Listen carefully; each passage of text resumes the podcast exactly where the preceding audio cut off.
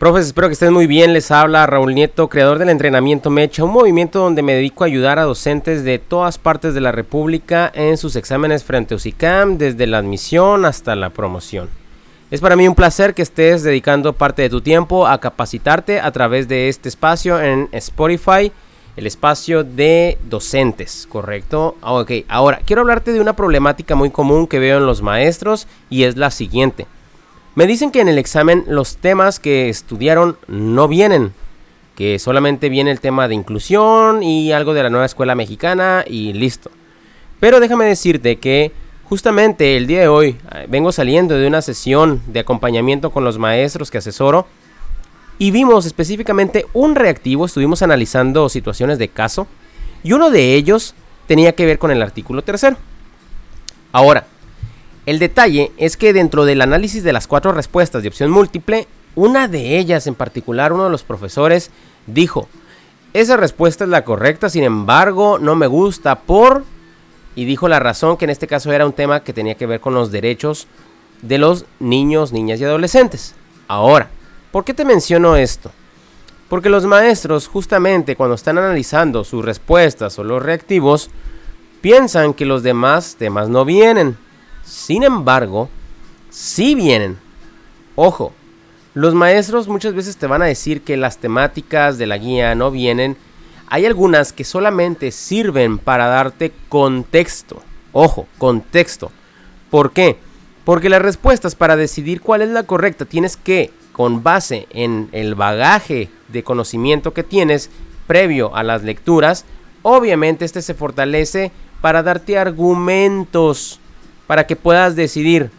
Muchos maestros piensan que con únicamente la técnica del descarte, con eso es la varita mágica para resolver su examen y están equivocados. ¿Por qué? Porque solamente de forma parcial les va a ayudar. Bien tú sabes que dentro de las respuestas vas a estar indeciso entre la A o la B. Y a partir de ahí va a ser el problema. ¿Por qué? Porque no te vas a poder decidir.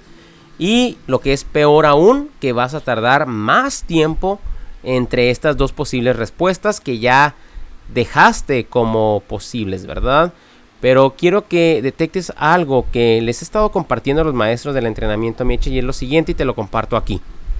Quiero que veas que los demás temas sí vienen en el examen, pero vienen de una forma vinculada. Esto significa que para tú argumentar respuestas te tienes que apalancar de los otros temas. ¿Por qué? Porque muchas veces en las opciones, en las respuestas, te vas a dar cuenta que de forma implícita se relacionan otros temas. Así como pasó ahora. Vimos el artículo tercero constitucional y a partir de ahí vimos unas situaciones de caso, pero en una de las respuestas se dieron cuenta los profesores que de cierta manera estaba dejando un poquito de lado los derechos de los niños. Y sí, efectivamente, y ahí yo les compartí, dense cuenta justamente cómo se relacionan otros temas. Ahora, yo les compartí un mapa mental a partir del resumen de esta temática. De hecho, por cierto, si tú no eres de los que les gusta hacer mapas mentales, yo te recomiendo esta forma de estudio, puesto que a mí me da resultados de maravilla y en vez de métodos tradicionales de apuntes, te sirve para sintetizarlo aún más. Una vez que les proyecté el mapa mental, esto vieron que tenía conceptos que estaban vinculados con qué cosa? Con los derechos. Y justamente ahí les digo, quiero que vean que a pesar de estar tratando del artículo tercero, no únicamente se limita a lo que ya sabemos de forma tradicional. Es el artículo donde se habla de la educación, que la educación debe ser laica, gratuita y hasta ahí. Se acabó el corrido. Una vez que profundizas en lo que implica el artículo tercero, te das cuenta de que te da pauta analizar diferente los reactivos. Justamente esto es lo que suelo hacer con los maestros que ayudo a fondo, donde en sesiones semanales les ayudo a que puedan detectar estos elementos. Y bueno, el día de hoy quiero compartirte este pequeño tip porque muchos profesores he escuchado, he leído que dicen que los temas en el examen no vienen. Recuerda, no van a venir de forma literal, sin embargo, vienen de una forma implícita vienen escondiditos detrás del telón. Entonces tú tienes que encargarte de saber en qué momento lo vas a aplicar. Una vez que desarrollas esta habilidad, ahí te vas a dar cuenta que el examen es muchísimo más fácil de, los que, de lo que muchas personas te han hecho creer, te han dicho que es complicado. Al final de cuentas, depende de ti, depende del camino que estés tomando. Por eso les recomiendo a los maestros en mi página de Facebook, mi canal de YouTube, que por cierto, si no me sigues ahí, no les has dado me gusta, ve a ellas, me encuentras como Raúl Nieto.